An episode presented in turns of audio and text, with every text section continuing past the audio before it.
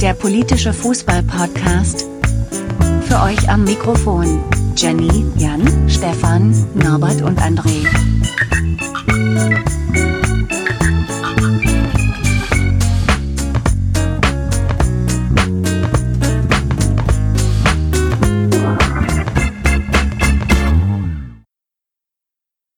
Hallo, liebe Hörer, liebe Hörerinnen zu ähm, Politik, Folge 26. Ähm, wir sind hier wieder Deutschlands bester Geister-Podcast. Heute ist äh, vom Team dabei die Jenny. Hallo Jenny. Hallöchen. Und wir haben heute als Gast Kevin Kühnert dabei. Hallo Kevin. Hi, grüßt euch. Heute nehmen wir mal ein bisschen über Skype auf, deswegen ähm, ist die Soundqualität ein bisschen anders. Keine Entschuldigung, Und, äh, wir sind hier immer auf dem neuesten Stand, was die Technik angeht. Podcasten geht mit allem. Wir hoffen trotzdem, dass es eine schöne Sendung wird. Ähm, zuerst vorab gleich mal Gratulation. Gestern ähm, Goldene Blogger, die Kolleginnen vom Früff-Podcast haben einen Preis abgeräumt. Äh, herzlichen Glückwunsch an dieser Stelle, ziemlich verdient. Und ähm, ja, das war es auch schon mit Housekeeping, würde ich sagen. Fangen wir doch direkt an. Kevin, wir haben eine komplett unseriöse Frage und danach ähm, geht es seriös weiter. Alles klar. Du bist ja optimistisch. Genau, ja, also ich hoffe zumindest. Ähm, bei dir, du bist ja mit dem, mit dem Fußball schon verbunden, quasi seit Geburt, ähm, weil deine Mutter Fan war von Kevin Keegan und du daher deinen Namen hast. Ganz genau. Bist du froh, dass deine Mutter nicht Fan war von Horst Rubesch? Äh, ja, bin ich durchaus, aber vielleicht hätte sie sich einfach jemand Drittes aussuchen sollen, dann hätten wir alle mehr Spaß daran gehabt. Aber sie hat es gut gemeint, es war damals noch ein exotischer Name und sie konnte nicht wissen, was danach damit passiert ist. Insofern mag ich sie weiterhin und verzeihe ihr alles. Alles klar.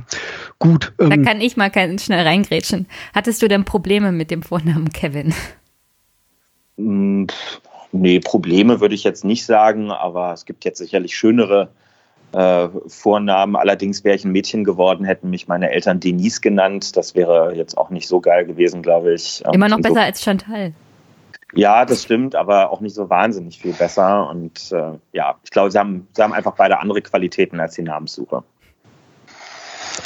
Okay, fangen wir doch mal direkt mit der ersten Frage an. Wir sind ja ein, ein äh, fußballpolitischer Post Podcast. Fußball ist politisch, weil? Naja, weil im Fußball werden gesellschaftliche Fragen äh, behandelt und verhandelt. Das sehen wir ja jetzt gerade an mehreren Beispielen äh, in diesen Tagen. Einerseits das, was passiert ist rund um und nach dem Bundesligaspiel Hoffenheim gegen Bayern, wo wir äh, anhand dieser Schmähplakate und Rufe gegen Dietmar Hopp äh, eine gesellschaftliche Auseinandersetzung darüber haben, was ist eigentlich noch legitime Meinungsäußerung, was geht in üble persönliche Beleidigung über und wie stehen verschiedene Formen von Menschenfeindlichkeit einander gegenüber? Ist Rassismus weniger wert als Angriffe auf einen milliardenschweren Club-Eigentümer? Also das ist eine hochpolitische Frage. Genauso aber ganz anderes Feld, auch im Moment äh, der Punkt, äh, sollen Bundesligaspiele ohne Publikum stattfinden wegen Corona? Ähm, Virus. Und ich würde hinzufügen, wenn wir jetzt mit viel Geld Wirtschaftsunternehmen auffangen und Arbeitsplätze retten, machen wir das Ganze eigentlich auch mit Fußballvereinen, die auf Zuschauereinnahmen äh, verzichten müssen. Also all das sind politische Fragen und auch wenn manche noch so häufig betonten, Politik habe im Stadion nichts zu suchen, dann müssen sie sich halt bewusst machen, allein diese Aussage ist an sich schon politisch und äh, im gleichen Sinne dann eben auch falsch. Ähm, genau so eine Antwort habe ich erwartet, dass du im Grunde fast alle Themen, die ich mir hier aufgeschrieben habe, über die ich mit dir sprechen will, direkt in einer Frage schon mal ansprichst. Ähm, wir kommen auf vieles später noch zu sprechen. Ähm, wir reden aber kurz mal über dich. Ich habe gelesen, dass du überhaupt erst durch den Fußball dich angefangen hast, äh, für die Politik zu interessieren. Ähm, und das kam durch, durch TB Berlin. Mhm. Kannst du ja. das in Kurzform erzählen? Genau, also nicht nur durch den Fußball politisiert, aber das ist schon ein wesentlicher Antrieb gewesen. Ähm, ja, kurze Zusammenfassung. Also Tennis Borussia Berlin, Traditionsverein hier in der Stadt. Ähm, mittlerweile oder die letzten Jahre fußballerisch nicht mehr ganz so hoch unterwegs, eher so vierte, fünfte Liga aber eine ganz spannende Vereinsgeschichte. Ähm, viele jüdische Mitglieder immer gehabt, die dann durch die Nazis äh, zwangsausgeschlossen wurden. Später Hans Rosenthal als Präsident des Vereins, weshalb es immer wieder und bis heute antisemitische Anfeindungen gegen den Verein gibt, gleichzeitig aber auch rassistische Anfeindungen, weil klassischer Westberliner Verein, viele Spieler mit Migrationsgeschichte und dann noch dazu Vereinsfarben lila-weiß, was einige Vollidioten halt immer als Anlass für homophobe Schmähungen auch genommen haben. Und äh, die TB-Fanszene hat irgendwann angefangen, so darauf zu reagieren, dass sie halt nicht zurückgepöbelt hat, sondern sich eigentlich gefragt hat, warum beleidigen uns eigentlich Leute mit sowas? Wir fühlen uns gar nicht beleidigt davon und wir haben dann angefangen, das ironisch aufzugreifen und umzudrehen und ein Image daraus zu machen. Dann waren wir halt der Schwulenverein und der Judenverein und so weiter und fanden und finden bis heute nichts dabei. Und deswegen ist trotz der niedrigen Spielklasse und des überschaubar guten Fußballs TB ein Anlaufpunkt für Leute, die ein bisschen anders Fußball gucken wollen, gerade in Berlin. Hm. Dann hätte ich mal eine Frage. Tennis Borussia Berlin ist ja auch von einem Investor gestützt. War. Na, dann, dann berichte uns doch mal über den Hintergrund. Wie, wie ja. ist denn das positiv ausgegangen sozusagen für die Traditionsfans? Habt denn den Investor vertrieben?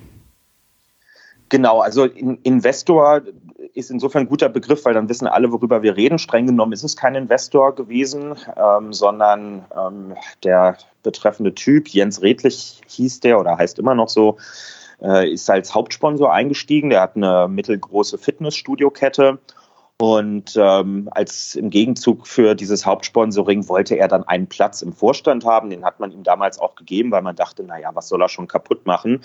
Aber wie das so ist, wenn man manchmal Leuten den kleinen Finger reicht, reißen sie einem das, den ganzen Arm aus. So war das dort auch. Er hat da einfach ähm, ja, ganz taktisch kalkuliert und hat halt irgendwann uns so weit gehabt, dass wir abhängig von ihm waren, weil der Verein nicht viele Geldgeber hat. Das heißt, wir waren von seinem Geld maßgeblich abhängig und er hat es genutzt, um uns zu erpressen, um den Verein zu erpressen, um die demokratischen Entscheidungsprozesse Stück für Stück auszusetzen, hat dann irgendwann gesagt, so, das passt mir hier nicht mehr, wie mit dem Geld gewirtschaftet wird. Ich möchte jetzt selber Vereinsvorsitzender werden, was er dann auch geworden ist. Also der Typ, sagen wir es mal vorsichtig, hat es mit demokratischen äh, Gremienstrukturen nicht so richtig, Mitgliederversammlungen und so, es hat ihn alles nicht interessiert. Er konnte auch mit dem, mit dem Mindset des Vereins nichts anfangen. Also er hat irgendwann gesagt, wir haben, weil wir bei uns diese Initiative Fußballfans gegen Homophobie gegründet wurde, hängt bei uns in der Fankurve auch immer so eine Regenbogenfahne, die hat er dann abhängen lassen, weil er meinte, das würde gegen das Neutralitätsgebot verstoßen. Also so weit muss man erstmal um die Ecke denken. Ähm, also er hat vielen Leuten den Spaß am Verein verdorben und hat dann wirklich versucht, eine kalte Übernahme zu machen, hat von einem befreundeten Bauunternehmer die Angestellten zur Mitgliederversammlung gekarrt und alle vorher eintreten lassen, um dort die Mehrheit zu haben und ist am Ende über seine eigene Dummheit gestolpert, weil er statuarische und handwerkliche Fehler gemacht hat, ähm, weshalb man ihn seines Amtes entheben konnte und die Fans konnten sich den Verein zurückholen. Aber das ist schon, das ist ein harter Ritt und emotional auch sehr belastend gewesen für viele und hat eben aufgezeigt, dass jenseits von tatsächlichen Investoren, die Vereine kaufen, äh, es auch unterhalb davon mhm. Formen von Abhängigkeit ähm, und von ja, Geld regiert die Welt sozusagen im Fußball gibt, die noch nicht wirklich durch äh, Regeln und Statuten ähm, ausgeschlossen sind. Und das ist gefährlich, weil TB nicht der einzige Verein ist, dem sowas passiert. Aber auf der unteren Ebene der Vereine gilt ja auch die 50 plus 1 Regel, oder? Stimmt, aber die war hier auch gar nicht der, der entscheidende Punkt. Er hat ja er hat keine Anteile gekauft. TB ist auch einfach nur ein eingetragener Verein. Es gibt keine Ausgliederung in irgendeine Kommanditgesellschaft oder sowas, ähm, an dem man äh, hätte, hätte Anteile kaufen können, sondern er ist ähm, berufen worden, so ist das bei uns in der Vereinssatzung, ja. in den Vorstand vom gewählten Aufsichtsrat. Ich war damals auch daran beteiligt. Ich war damals noch Aufsichtsrat bei Tennis Borussia, ähm, weil wir gedacht haben, einerseits, wir brauchen einen Hauptsponsor und andererseits das Gefühl hatten, naja, der will ja nur einen Teil der Verantwortung mittragen, aber nicht die Stimmenmehrheit übernehmen. Das hätten wir auch nicht gemacht. Und dann sind wir in diese Abhängigkeit reingesetzt. Mhm. Aber die Abhängigkeit bestand nicht in Stimmen, sondern die bestand einfach in dem Geld, was er uns gegeben hat. Wäre er gegangen, dann wäre die Saison zu Ende gewesen und wir wären zahlungsunfähig und wahrscheinlich insolvent gewesen. Und das ist ein Damoklesschwert, was gerade über vielen Amateurvereinen immer wieder schwebt. Wie kann man. Ja bei, bei, bei, TB haben sich ja ziemlich viele äh, Mitglieder jetzt auch gegen den engagiert. Ähm, würdest du denn jedem Fan von seinem Verein raten, der wirklich ein großer Fan ist, sich auch innerhalb des Vereins, also erstens mal Mitglied zu werden und innerhalb des Vereins auch für irgendwas zu engagieren?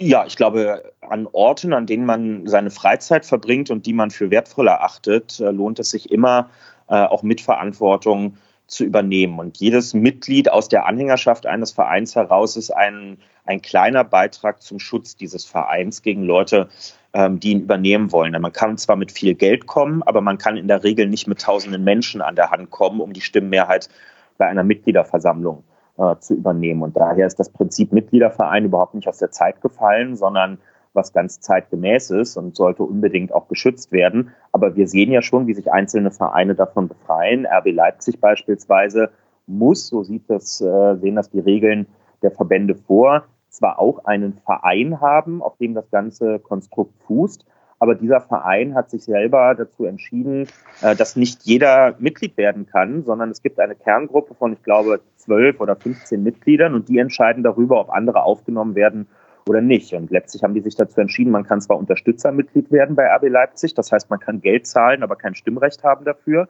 Äh, und die Verantwortung und die Entscheidungshoheit verbleibt bei diesen etwas über einem Dutzend Stammmitgliedern, die mit drin sind. Und damit hebeln die das Prinzip eines demokratisch von den Mitgliedern geführten Vereins aus. Und das halte ich für brandgefährlich, insbesondere wenn das in Zukunft Schule machen sollte. Also zu dieser Hinterzimmerpolitik in Vereinen, weil wenn wenige ausgesuchte Leute die Entscheidungen für einen Verein treffen. Das kann man ja auch auf die Politik umsetzen. Das ist ja bei der SPD dann längerfristig auch passiert, bis es die Direktwahl eurer Vorsitzenden gab. Würdest du denn nicht auch bevorzugen, dann in der Politik sowas generell nicht mehr anzuwenden und der Basis sozusagen die Wahl von Vorständen und die Entscheidung über die Zukunft eines Vereins oder einer Partei zu überlassen? Also darüber kann man und muss man auf jeden Fall diskutieren. Trotzdem sind die beiden Fälle nicht vergleichbar, denn die Gremien, die bislang bei der SPD entschieden haben, ein Parteitag oder auch mal Vorstände, sind alle demokratisch legitimiert. Also die Delegierten auf dem Parteitag sind von ihren jeweiligen Gliederungen vor Ort ähm, gewählt worden. Der Vorstand wiederum ist vom Parteitag gewählt. Das gibt es bei RB Leipzig nicht. Diese Stammmitglieder, von denen ich eben gesprochen habe, sind nicht von der Mitgliederversammlung von RB Leipzig äh, auserwählt worden oder für einen bestimmten Zeitraum gewählt, sondern sie sind es Kraft ihrer eigenen Wassersuppe, weil sie den Verein mal gegründet und sich selber diese Spielregeln gegeben haben. Das heißt, das wäre, als äh, würde ich mich jetzt zum SPD-Vorsitzenden wählen lassen und im gleichen Moment ein Statut verabschieden, in dem drin steht, ich bin hier der Sonnenkönig und erst wenn ich das Gefühl habe, ich will nicht mehr Sonnenkönig sein, dann dürfen andere mitentscheiden. Und das Aber das, das ist ja schon ein erheblicher Unterschied, weil die Vereins Gesetze geben das ja her in Deutschland, dass man sich als Vereinsmitglieder zusammenfindet und sich eine Satzung gibt.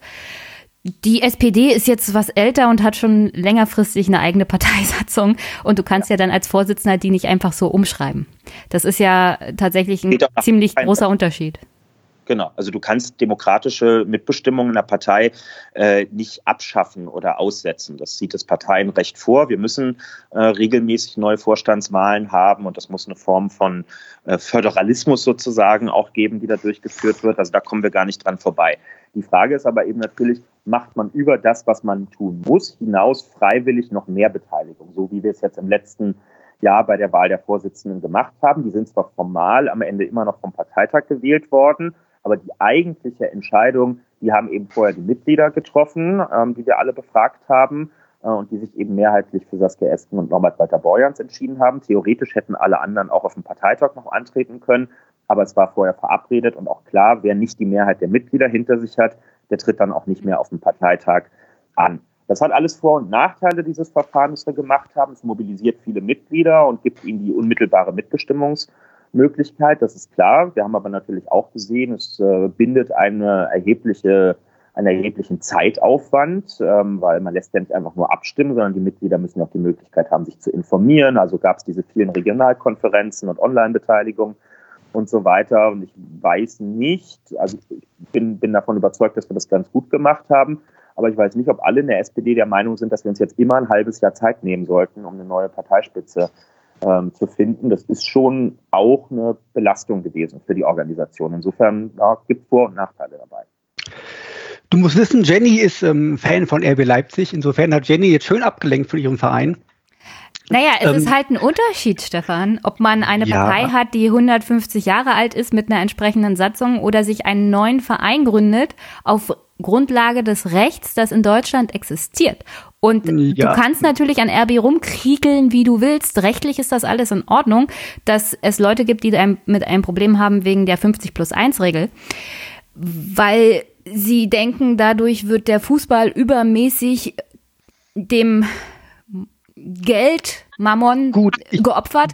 Das Problem ist doch, der Fußball an sich Hm. ist schon zu sehr auf Kapitalismus or, ähm, orientiert. Und RB Leipzig ist, hat damit nicht angefangen, sondern ist davon sozusagen ein Symptom. Und davon wird mir bei dieser ganzen Diskussion 50 plus 1 Regel und Kritik an RB Leipzig immer viel zu sehr abgelenkt. Dass die Vereine hier seit nicht mehr, Jahrzehnten äh, zugeguckt haben, wie es immer weiter Richtung Kapitalisierung ging. Und damit, da haben die Fans auch alle schön zugeguckt und teilweise mitgemacht. Oh. Jenny, lass uns doch bitte nicht über Leipzig reden. Für die Hörer, also falls es, irgendeinem, falls es irgendeinem Hörer aufgefallen ist, dass wir keine Folge 24 haben, wir haben eine Folge 24, aber wir können sie nicht senden, weil Jenny und Stell ich mal deine Frage an Kevin, sonst haut er uns noch ab. Angeschrieben haben. Genau, wir reden wir ein bisschen über Fußball. Ähm, Sympathien für Hertha oder Union? Nö, kein bisschen. Kein bisschen. Nicht mal für Union. Gut, Nee. 0, okay. für Union noch weniger als für Hertha. Äh, es, gibt, es gibt genau zwei Spiele in der Saison, in denen ich für Hertha bin und das ist äh, gegen Union und damit ist die Sympathieskala dann auch äh, beschrieben. Wo genau trittst du in Berlin für einen Posten an auf kommunaler Ebene? Äh, ich bin Bezirksverordneter in Tempelhof Schöneberg. Da ist keiner der beiden Vereine beheimatet. Äh, da war aber auch mal ein Berliner Bundesligist, nämlich äh, Blau-Weiß 90. Ähm, die spielen aber mittlerweile in der Oberliga. Ähm, wir reden ja gerade viel über, über Coronavirus, aber wenn man sieht, was, ähm, weiß ich nicht, Friedrich Merz, Scheuer oder sonstige Leute im Moment reden oder auch bei Hertha gewisse Leute, muss man ja Angst haben, dass auch der Rinderwahn zurück ist. Hast du ein bisschen Mitleid mit Hertha vielleicht, wie die sich im Moment präsentieren? Oder sagst du, ach komm, die haben es verdient? Weiß ich nicht, ich kenne ein paar Leute, die sind Fans bei Hertha und bei, denen weiß ich schon, dass die irgendwie mitleiden und ja, das ist dann, also das finde ich dann persönlich irgendwie auch, äh, auch schade für die, aber Hertha hat so viele selbstgemachte Probleme über Jahre äh, angehäuft. Das ist halt einfach aus meiner Sicht ein Verein, der ähm, versucht hat, irgendwie in, in einer großen kosmopolitischen Stadt ein großer kosmopolitischer Verein zu sein, aber Hertha ist halt Hertha und atmet irgendwie viel mehr noch diesen alten Mief von Gesundbrunnen, Plumpe und allem, was dazugehört, was ja cool wäre, wenn man das dann wenigstens auch so offensiv leben würde und sagen würde, wir sind halt nicht der Bling-Bling-Verein, sondern wir sind irgendwie das ehrliche Traditionsoriginal aus Berlin. Aber die können sich halt nicht so richtig entscheiden zwischen diesen, äh, diesen verschiedenen Welten. Und das Ergebnis ist halt seit 20 Jahren mit Unterbrechungen in der Bundesliga, dass sie diese Schüssel auch einfach nicht voll kriegen. Ja, die sitzen in einer riesigen Stadt, in der sie lange der einzige Bundesligist waren und während in London die das hinkriegen, irgendwie die Premier League äh, zu einem Drittel mit Londoner Clubs zu füllen und die haben alle guten Zuspruch, kriegt das Hertha als langjähriger Monopolist nicht hin, äh, sich ein, ein ausreichend großes Stammpublikum aufzubauen. Und das hat dann, glaube ich, schon was mit eigenen Fehlern zu tun und äh, die Auswahl der Trainer, ob es jetzt irgendwie äh, weiß ich nicht, wer war denn die Jahre alles dabei, Bubble oder Skibbe oder so und bis hin jetzt zu Klinsmann am Ende. Also das ist irgendwie vielleicht auch Ausdruck davon, immer so ein bisschen im Dunkeln zu tappen und nicht so richtig zu wissen, welche Leute man eigentlich holen muss, die zu einem passen. Apropos Blink-Blink-Verein. Du bist Fan der Bayern. Ähm, wie, und ich frage mich, äh, wieso? Also es gibt tatsächlich bei der SPD ja viele Bayern-Fans und ähm, du als, als jemand, der noch sehr weit links steht und, und weit weg von, von, von, von, von, München wohnt, wie wird man denn Bayern-Fan? Äh, indem man Kind ist und anfängt, sich für Fußball zu interessieren. Und ähm, das war halt in den 90ern einfach so, dass äh, meine Verbindung, also ich, ich äh, habe von klein auf Handball gespielt, insofern habe ich nicht so einen aktiven Zugang zu Fußball. Fußball war für mich was, was im Fernsehen stattgefunden hat, was man Samstagabends bei RAN und im aktuellen Sportstudio geguckt hat. Und ähm, da wir keine Berliner Mannschaft hatten, mit der ich mich irgendwie damals hätte identifizieren können oder die überhaupt nur in diesen Sendungen gelaufen wäre, ähm, guckt man sich halt um und naja, dann hat man halt geguckt, wo wird irgendwie erfolgreich Fußball gespielt. Ähm, allerdings ist Bayern damals gar nicht der klare Platzhirsch gewesen. Also ich bin Bayern-Fan so Richtung 96 geworden, also genau in der Zeit, als Borussia Dortmund dann gerade die Champions League äh, auch gewonnen hatte und äh, einen Ticken die Nase vorn hatte äh, im deutschen Fußball. Ja, und ähm, wie das dann so ist, dann hat man das erste Trikot irgendwann und damit ist dann die Prägung meistens, die hat dann einfach stattgefunden. Davon kommt man ja im Fußball nicht mehr weg. Und dieses Ding irgendwie mit, äh, du bist ein Linker und ähm, wie kann man denn da Bayern-Fan sein? Ja, das sehe ich durchaus ähnlich, wie Jenny das eben äh, auch beschrieben hat mit RB Leipzig. Also mein Punkt bei RB, genauso wie bei Bayern oder anderen, ist nicht das Geld. Also die Entscheidung, dass wir es in Deutschland mit Profifußball zu tun haben und dass da horrende Summen Geld aufgerufen werden, das ist nicht gestern entstanden. Das hat auch nicht Dietmar Hopp in die Bundesliga äh, reingebracht. Also da geht es ja mehr um die Vereinskonstrukte und so. Das, das ist eine andere, eine eher fußballkulturelle ähm, Debatte, ja. Aber auch Borussia Dortmund oder selbst wenn man irgendwo, weiß ich nicht, in die zweite, dritte Liga zum ersten FC Kaiserslautern oder sonst irgendwas geht, ähm, das, sind ja, das sind ja keine, keine Bolzvereine, die auf dem Ascheplatz spielen, sondern da geht es um erhebliche Millionensummen und da braucht jetzt auch keiner mit dem Finger auf den anderen zu zeigen. An den Bayern hat mir immer imponiert, ähm, dass sie das äh, aber zumindest irgendwie sich ehrlich äh, auch selber ähm, erarbeitet haben. Die Bayern sind ein kirchenmausarmer Verein äh, bis in die 70er hinein gewesen und haben dann über eine kluge Vereinspolitik, als es noch gar nicht um die großen Summen im Fußball ging,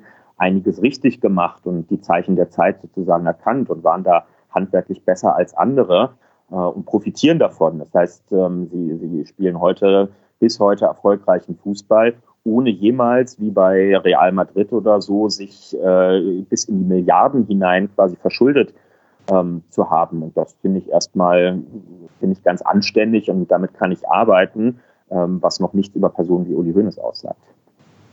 Dann hätte ich mal eine Frage.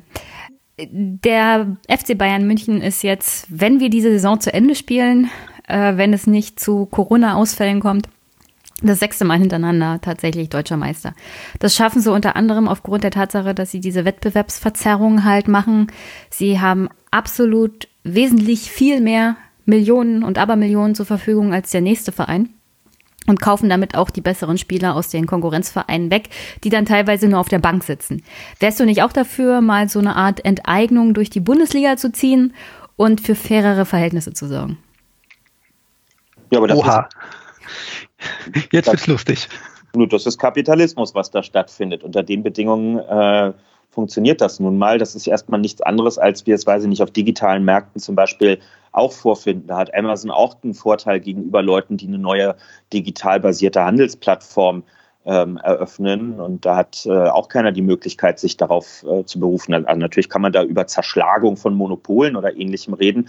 Aber ich glaube, ehrlich gesagt, es scheitert im Fußball schon daran, dass man ja den Wert eines Spielers, äh, auch wenn es irgendwie über transfermarkt.de und so ja entsprechende Rankings inoffizieller Art gibt, den kann man ja nicht offiziell bemessen. Am Ende ist der Erfolg eines Fußballvereins äh, ja doch maßgeblich davon abhängig, ähm, inwiefern gelingt es dem Verein und dem Trainerteam, eine Mannschaft daraus zu formen, die zusammen harmoniert. Also die bloße Addition der Marktwerte der Spieler, das wäre ja im Kapitalismus quasi der Richtwert, an dem ich mich orientieren müsste, äh, ergibt ja noch nicht linear und automatisch ähm, den Erfolg. Äh, ansonsten, weiß ich nicht, würde Werder Bremen diese Saison gerade nicht gegen den Abstieg spielen, sondern deutlich weiter oben äh, in der Tabelle stehen. Dann bräuchten wir aber auch überhaupt alle gar nicht ins Stadion gehen, weil dann rechnen wir am Anfang der Saison aus, wie viel der Kader wert ist und wie viel die Transferbilanz äh, beträgt und äh, können dann direkt die Meisterschale äh, überreichen. Und das ist ja genau das Tolle am Fußball, dass es zumindest theoretisch und häufig ja auch praktisch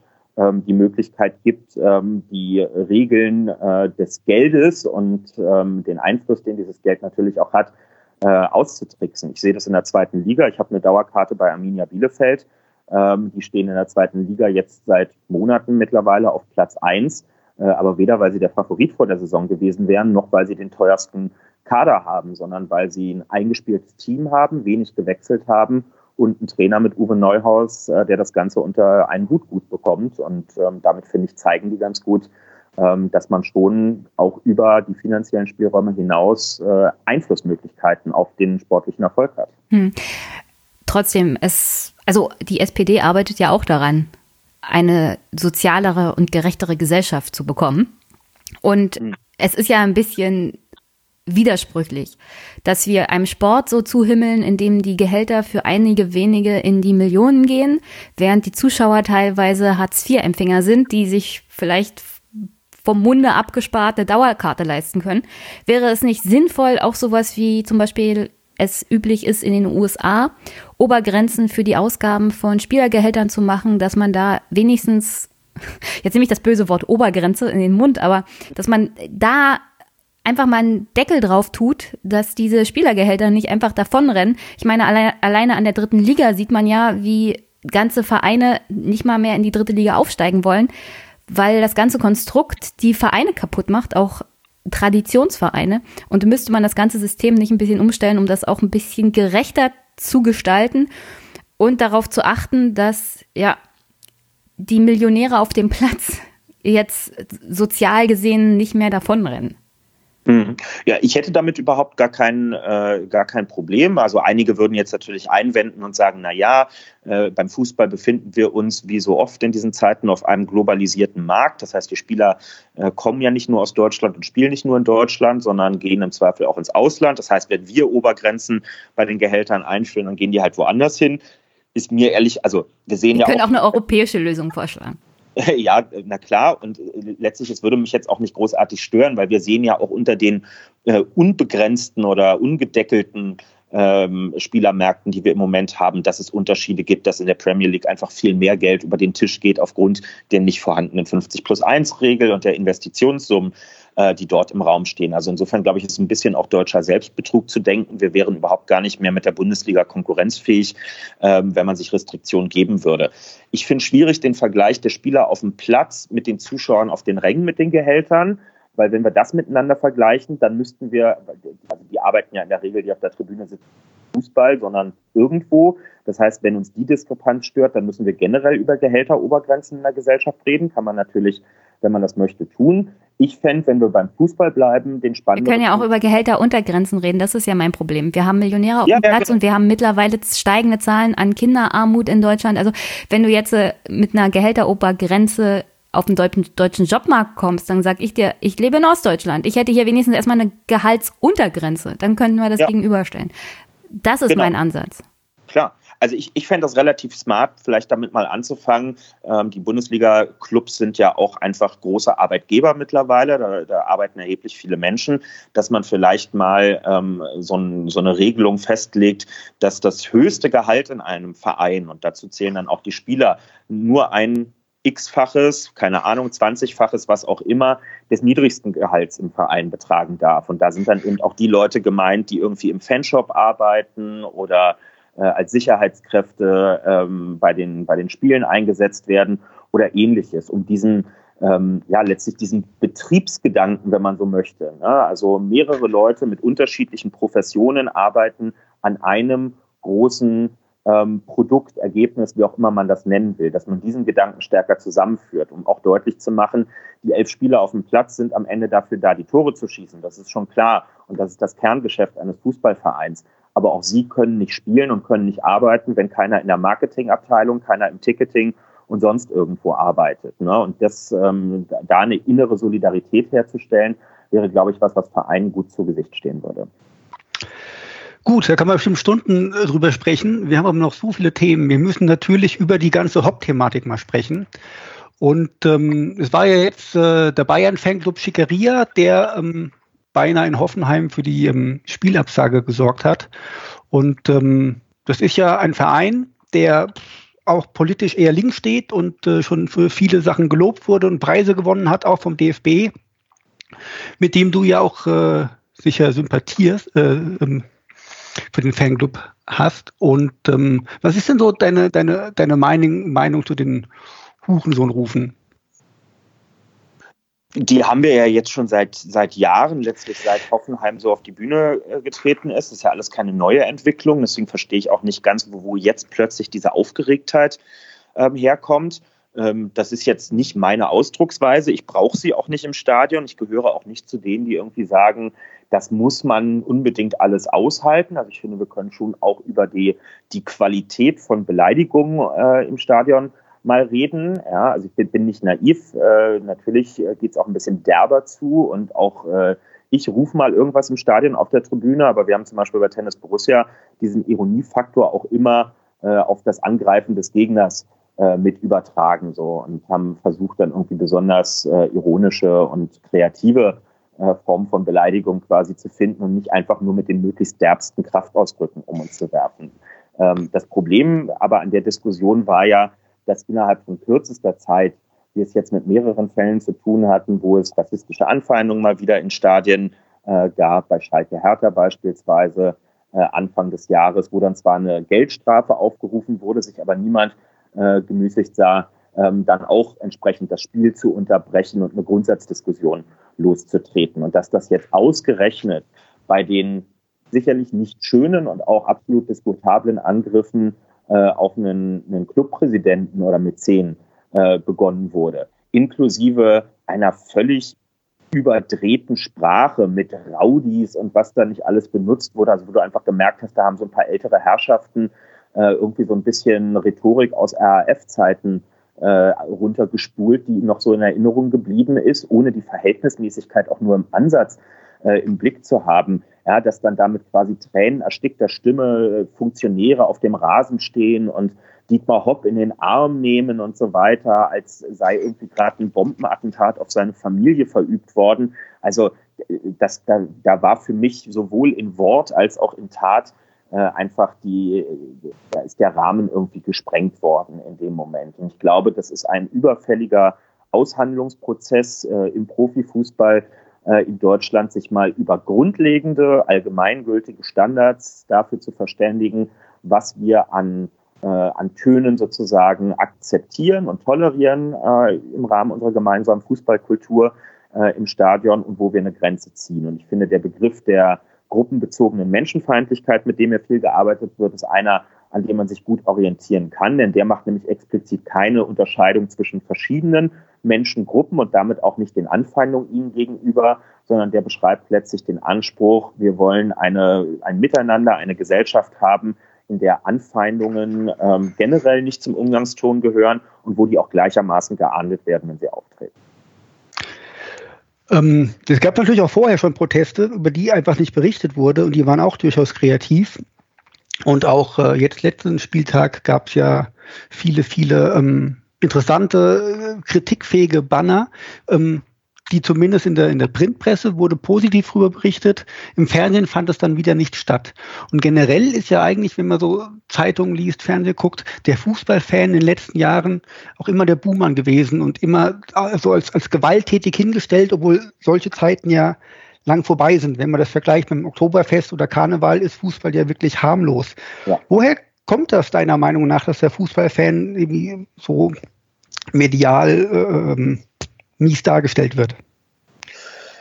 Naja, es ist so ein bisschen der Fußballfan das unbekannte Wesen. Also es gehen zwar viele Leute ins Stadion, aber insbesondere die Fankurven und nochmal ganz besonders die äh, Ultraszenen, ähm, was ja letztlich nichts anderes als eine Jugendkultur auch einfach ist, die sich dahinter verbirgt, sind für viele halt ein, ein für sich abgeschlossener Bereich, zu dem sie keinen Zugang haben. Also, äh, also selbst wenn ich eine Stehplatzkarte im Stadion habe, ich gehe in der Regel nicht und kann häufig auch gar nicht einfach in den Ultrabereich reingehen und mich dazwischen stellen, weil das ist eben eine organisierte ähm, Fanszene, die natürlich auch ein Stück weit eigenen Spielregeln und sozialen Codes und so weiter äh, unterliegt und daher ist das notwendigerweise in allen Stadien eine Gruppe, die mehr von außen betrachtet wird, als dass sie tatsächlich jemand durchdringt. Und wenn eine Gruppe ähm, so für sich abgeschlossen ist, äh, dann bietet sich das natürlich als Projektionsfläche an. Dann sind das eben die Chaoten und dann das sind die mit dem Pyro und dann sagt irgendjemand die sogenannten Fans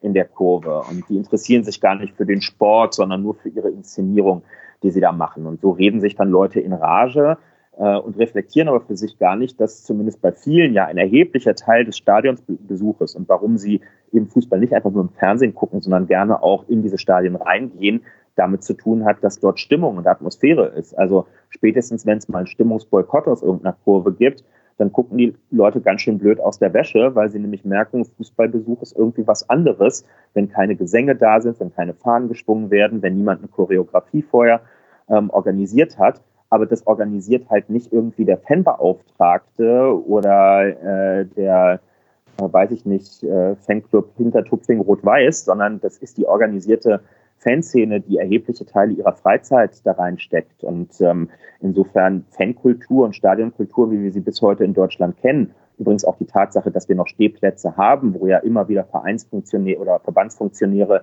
die auch abschaffen wollten, auch Vereine, weil die nämlich weniger Geld einbringen als die Sitzplätze. Das alles haben wir organisierten Fanszenen zu verdanken, die für ihre, aber letztlich auch für die Interessen von ganz vielen, die den Fußball lieben und leben, äh, eingestanden sind. Und ähm, dass das dann, äh, sobald es mal ein Problem im Stadion äh, gibt, alles vergessen wird und in so ein Freund-Feind-Schema äh, gedrückt wird, ist, ähm, glaube ich, nicht nur ein Fußballphänomen, sondern ein generelles Phänomen äh, dieser Zeit, bei dem, bei dem einfach sehr schnell geurteilt und auch verurteilt wird. Ähm, du hast ja gerade eben äh, Schalke gegen Hertha das Spiel angesprochen. Glaubst du, der DFB macht genug selbst aktiv gegen Rassismus?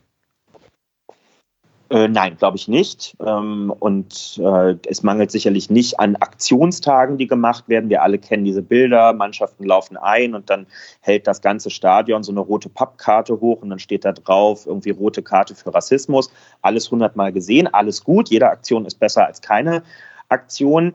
Aber der DFB als größter Sportverband der Welt hat ja ganz andere Einflussmöglichkeiten. Er begreift sich aus meiner Sicht noch viel zu wenig als äh, gesellschaftlicher Akteur, der die Möglichkeit hat, Menschen im Alltag zu erreichen. Und mit Alltag meine ich weniger das Bundesliga-Stadion, sondern die zigtausenden Vereine im Breiten- und Amateursport, die unter dem Dach des DFB organisiert sind und wo man es ja insbesondere mit Millionen von Kindern und Jugendlichen zu tun hat. Na, wir sagen das immer so schön, niemand kommt als Rassist oder Rassistin auf die Welt. Stimmt, die Weichen dafür werden in der Kindheit und Jugend gestellt. Und Sportvereine können ein ganz wichtiger Ort sein oder sind ein ganz wichtiger Ort, äh, um Menschen zu prägen in die richtige und manchmal eben auch äh, in die falsche Richtung. Und eine aktive Vereinskultur, in der man nicht nur 90 Minuten zum Fußballspielen zusammenkommt und zweimal unter der Woche zum Training, sondern in der miteinander gelebt wird, ähm, wo ähm, Spieler auch als Repräsentanten des Vereins und damit auch als Träger einer,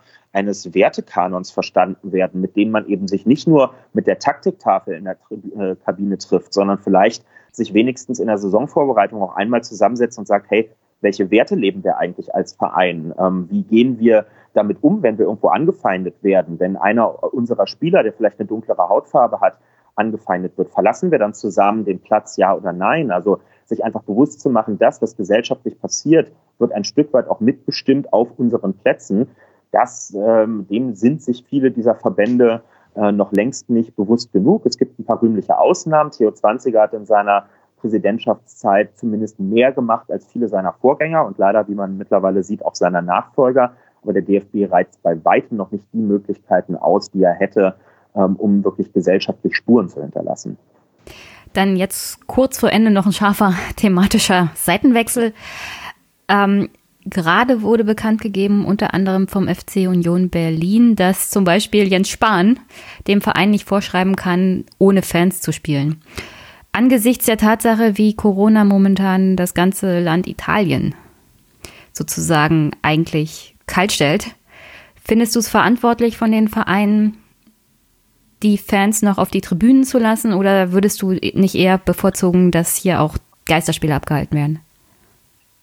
Ähm, ich finde es verständlich, dass sie sich schwer tun damit, aber ich finde es nicht nachvollziehbar, ähm, das Vereinsinteresse oder die Lust daran, das Stadion voll zu haben, die ich als Fan natürlich total teilen kann, ähm, vor die Sicherheitsfragen, die sich ähm, mit dieser Pandemie im Moment verbinden, ähm, zu stellen. Ja, ich, ich lache auch über manche Auswüchse, die in diesen Tagen ähm, passieren, kann mir auch Lachen nicht verkneifen, wenn ich irgendwie sehe, wie die Leute sich mit irgendwelchen Dinkelnudeln im Supermarkt eindecken, als würde morgen der Atomkrieg ausbrechen. Aber natürlich ist es vollkommen richtig, dass wir uns nicht nur Gedanken machen, sondern jetzt mittlerweile bei dem Ausmaß, das es annimmt, auch Entscheidungen treffen, wie wir unser öffentliches Leben so verändern, dass wir die Auswirkungen von Corona zumindest eindämmen. Und ja, wir haben mittlerweile verstanden, Kinder und Jugendliche sind im Prinzip nicht gefährdet und weite Teile äh, der, der Gesellschaft bis hin irgendwie Anfang, Mitte 50 äh, merken wir vielleicht auch gar nichts, wenn sie erkrankt sind.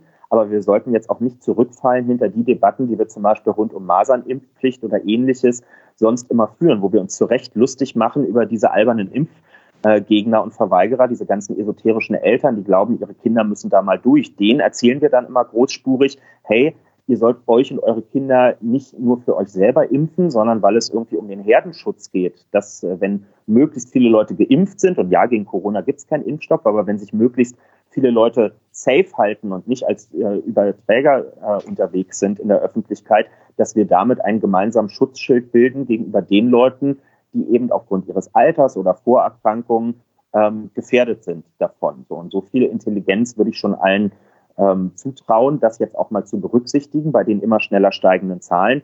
Und hinzu kommt, wenn, ich vermute mal, Dirk Zingler hat diese Aussage jetzt getroffen bei Union, äh, dass Spahn das nicht äh, verbieten kann. Da muss man jetzt auch einfach mal rechtlich argumentieren. Natürlich kann Jens Spahn Dirk Zingler verbieten, bei sich im Stadion äh, Leute reinzulassen. Also vielleicht nicht Spahn persönlich, aber Spahn repräsentiert eben auch äh, ähm, als Abgeordneter die Legislative und letztlich auch die Exekutive in Deutschland. Und natürlich steht der FC Union wie jeder Fußballverein äh, nicht äh, über Recht äh, und Gesetz und damit auch den Entscheidungen, die in Verwaltung und Ministerien getroffen werden. Insofern wird er sich damit abfinden müssen, sofern sich Spahn denn jetzt auch mal dazu durchringt, nicht nur Empfehlungen abzugeben, sondern vielleicht auch mal Entscheidungen zu treffen, ähm, dass Zingler und Co. darauf hören müssen. Und das ist auch ausdrücklich richtig so. Dann äh, zwei Ergänzungen, weil Fun Fact am Rande. Es wurde heute eine Demo von Impfgegnern abgesagt wegen der Warnung von Jens Spahn. Also sowas schon mal. Äh, Impfgegner treffen sich tatsächlich wegen Corona nicht mehr zu Demonstrationen. Das ist doch schon mal ein positiver Effekt. Und wie gesagt, ich komme aus Ostdeutschland. Das letzte, was es hier noch zu kaufen sind, sind diese komischen Dinkelnudeln. Bei uns gibt es keine vernünftigen weißen Nudeln mehr. Äh, ich wohne in Berlin-Schöneberg, bei ja. uns sind die Dinkelnudeln von Hause aus sehr nachgefragt. ähm, und das wäre jetzt auch noch meine Frage, letzte Frage dazu. Würdest du es befürworten, wie zum Beispiel in Italien jetzt gemacht wird, nicht nur, dass jetzt endlich mal konkrete Ansagen von Jens Spahn kommen, was jetzt Veranstaltungen mit über 1000 Personen angeht, sondern auch Strafen für die, die dagegen verstoßen. Weil Italien hat da sowohl Geldstrafen als, als auch bis zu drei Monate Gefängnisstrafen angedroht für alle, die, die gegen die Vorlagen verstoßen. Ja, nach meinem Verständnis geht das eine nicht ohne das andere. In dem Moment, wo ich statt Empfehlungen tatsächlich eine, einen Erlass rausgebe und bestimmte Formen von Veranstaltungen ähm, verbiete, muss ich ja irgendwie dafür sorgen, dass das durchgesetzt wird. Und in der Regel findet das in unserem Rechtsstaat so statt, dass es A überprüft und bei ähm, Verstoß dagegen dann auch sanktioniert wird. Durch was auch immer muss man gucken, was angemessen ist. Bin ich jetzt kein Experte für. Ähm, aber natürlich kann es jetzt nicht nur ein bisschen pädagogischer Zeigefinger sein, lass das mal bitte bleiben, ähm, sondern wenn man das als so integral betrachtet und ähm, die Expertinnen und Experten in den Ministerien sagen, das muss passieren, dann muss man dafür sorgen, dass es durchgesetzt wird. Und da hat er sich bisher der Minister leider nicht mit Ruhm bekleckert. Also wenn wir bei unserem Thema jetzt beim Fußball äh, bleiben, wenn man sich am Wochenende hinstellt und sagt, ich empfehle Veranstaltungen über 1000 Personen nicht stattfinden zu lassen, dann tut man nichts anderes, als die Verantwortung auf Leute weiter zu delegieren, die noch weniger Ahnung davon haben als man selbst. Denn ein Vereinspräsidium oder die Deutsche Fußballliga äh, sind äh, Sportverbände und Sportvereinigungen und nicht dafür da, sich mit Pandemien und ihrer Einhegung zu beschäftigen. Und die hat man ganz schön hängen gelassen in den letzten Tagen. Ich war gerade gestern beim Zweitligaspitzenspiel VfB Stuttgart gegen Arminia Bielefeld und wir wussten bis wenige Stunden vorm Spiel nicht, ob wir eigentlich rein dürfen ins Stadion, ja oder nein. Und das ist kein Zustand. Und deswegen bin ich froh, wenn ich höre, dass jetzt in Richtung des nächsten Wochenendes zumindest bei den ersten Vereinen schon äh, auch klare Ansagen getroffen werden, auch wenn das bitter ist. Hm. Dann noch eine rein politische Frage und zwar es gibt ja da reichlich wenig Kritik an Jens Spahn. Und ich finde, mittlerweile sollte man auch Kritik üben. Ja, er hat die ersten paar äh, Wochen, Tage entsprechend gut reagiert, auch kommuniziert. Aber es scheint mir in Berlin so die allgemeine Verständigung zu geben, dass man den Gesundheitsminister in der aktuellen Lage nicht kritisiert. Sollte man ihn jetzt nicht langsam mal dafür kritisieren, dass er da doch ein bisschen wankelmütig ist? Na, ich habe es ja gerade getan. Ähm, jetzt weiß ich nicht, was jetzt breit, breiter ist, in breiter Öffentlichkeit. Unser Podcast ist jetzt nicht so der. Ich, ich krieg gleich Haue von Stefan, aber es ist jetzt nicht gerade der öffentlich-rechtlich bekannte Podcast. Alles gut. Also ich würde das genauso auch öffentlich tun. Trotzdem finde ich, muss man auch sagen, also die, die Öffentlichkeit erwartet ja jetzt von der Politik, unabhängig von einzelnen Personen, dass das möglichst gut und sicher gemanagt wird alles. Und äh, natürlich muss man das kommentieren und kritisieren, wenn aus unserer Sicht im Moment Fehler ähm, passieren. Aber in erster Linie muss ja das Interesse darin liegen, äh, dass dann anders entschieden wird oder falsche Entscheidungen korrigiert werden. Ähm, ich glaube, die Zeit der äh, härteren Manöverkritik äh, stellt sich vielleicht dann ein bisschen auch erst ein, wenn das Ganze irgendwann in hoffentlich ein paar Wochen, vielleicht aber auch erst ein paar Monaten ähm, wieder am Abklingen ist, ähm, weil ich es, glaube ich, schwer erklärbar finde, jetzt äh, die kostbare Zeit und Aufmerksamkeit, die man auch braucht zur Bewältigung des Problems, vor allem für innerpolitische äh, Konflikte zu bedienen. Ich befürchte, dass das eh in den nächsten Wochen passieren wird, weil Jens Spanier als werter Unterstützer von Armin Laschet so mittelbar in den Führungswettstreit der Union eingebunden ist und man wohl davon ausgehen kann, dass der, dass Corona und der Umgang damit äh, auch in dieser in diesem internen Wettbewerb eine Rolle spielen wird bei der Frage, wer kann hier eigentlich gutes politisches Handwerk und wer kann es nicht. Ähm, und ähm, vielleicht müssen sich jetzt nicht auch noch alle anderen Parteien daran beteiligen. Aber ich meine damit ausdrücklich nicht zu schweigen über Sachen, die, ähm, wenn man überzeugt ist, dass, äh, dass die falsch laufen. Okay, jetzt ähm, du musst bald los. Machen wir noch kurze, schnelle Fragerunden. E-Sports ist ein Sport. Warum? Ja, E-Sport ist ein Sport, weil er den aus meiner Sicht den gängigen ähm, Prinzipien von Sport äh, entspricht. Manche tun ja so, dass äh, Sport in erster Linie damit was zu tun hat, dass wenn man es 15 Minuten macht, man erheblich viel Schweiß auf der Stirn hat.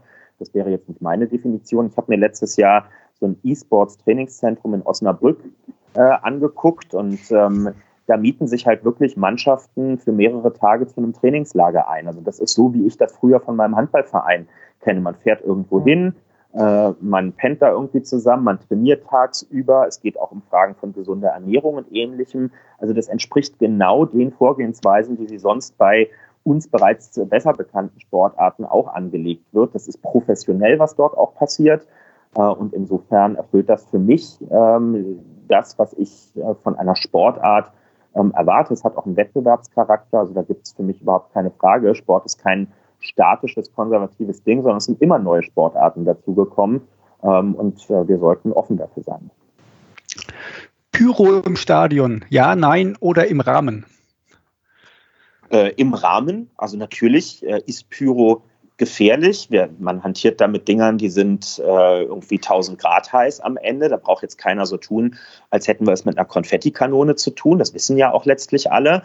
Ähm, aber ähm, wenn man das in einem Rahmen macht, da gab es ja auch immer wieder Projekte mit kontrollierten Abbrennzonen, dass man in Stehblöcken Bereiche definiert und auch farblich absetzt, äh, in denen das unter professioneller Aufsicht dann auch stattfindet, ähm, dann halte ich das für richtig. Letztlich ist es wie überall, wo wir gesellschaftliche Konflikte um bestimmte Stoffe haben, ähm, reine Prohibitions-, also Verbotspolitik bringt es meistens nicht. Wir haben Cannabis nicht aus der Gesellschaft rausgekriegt, indem wir es verboten haben, sondern wir haben es in die Illegalität gedrängt und damit dafür gesorgt, dass dort auch ähm, gestreckte und ungesunde Stoffe unterwegs sind. Genauso ist es bei Pyro auch. Wenn wir dem nicht einen legalen Rahmen geben und damit auch den Zugriff auf dieses Zeug haben und es überprüfen können, dann lassen wir im Gegenzug sogar zu, ähm, dass äh, sehr ungesicherte, vielleicht überlagerte und nicht nach deutschen äh, Standards hergestellte Pyrosachen in Stadien reinkommen. Ob das jetzt wirklich im Sinne des Erfinders solcher Regeln sein kann, würde ich ein Fragezeichen hintermachen. Wenn Christian Lindner ein Fußballverein wäre, welcher wäre das?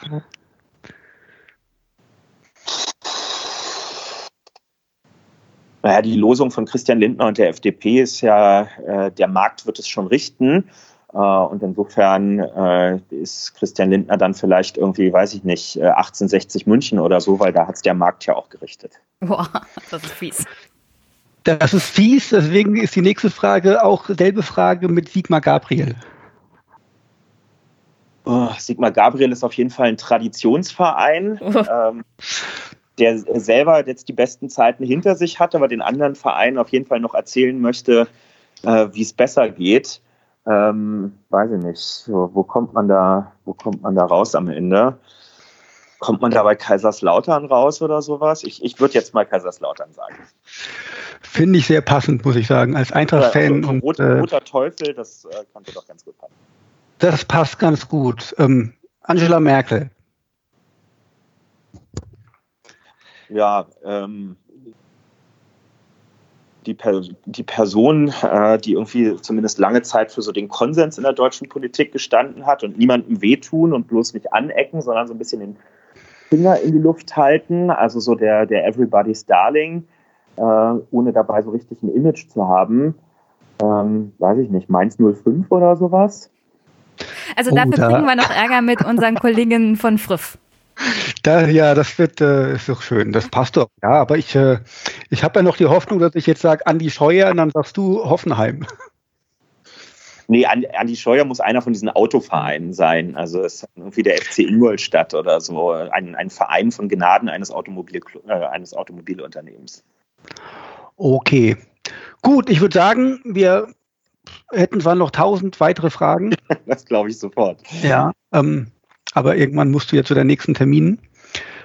Ähm, ja, du hast auf jeden Fall ziemlich viel Ahnung vom Fußball, hast dich damit äh, beschäftigt. Wie oft gehst du selbst zum Fußball irgendwo ins Stadion?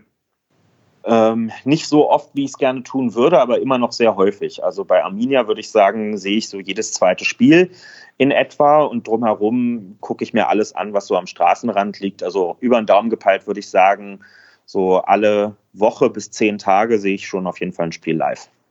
Okay, wir haben demnächst mal Christina Kampmann hier zu Gast und reden über Bielefeld. Geil, ja. Gibt es das und, überhaupt? Äh, Gibt es das bitte? überhaupt? Bielefeld, ja, gibt es. Und ähm, wer auch noch nicht weiß, warum man nicht ins Stadion gehen soll und die letzte Folge nicht gehört hat, wir hatten in der letzten Folge Lars Fischer zu Gast und der hat uns erklärt, wie die Ansteckungswege in Sachen Corona im Stadion und woanders sind. Auch eine, eine sehr, sehr schöne Folge. Da könnt ihr nochmal reinhören. Ansonsten, Kevin, vielen Dank fürs äh, Dabeisein. Klar, sehr gerne. Ähm, ja, mal was anderes Kevin. über Fußball zu reden als über Politik, hoffentlich. Das ist immer angenehm, ja. Wenn du Lars Klingbeil triffst, der hat uns zweimal zugesagt und dann abgesagt, sag ihm einen schönen Gruß. Das Was war heißt schön hier, hier uns, äh, Stefan, der hat dir zugesagt und dann hat er dir abgesagt.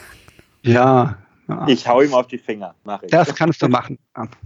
Ähm, gut, lieber Kevin, vielen Dank. Liebe Hörer, danke fürs Zuhören. Liebe Hörerinnen ebenfalls. Und äh, dann bis zum nächsten Mal. Tschüss. Tschüss. Ciao.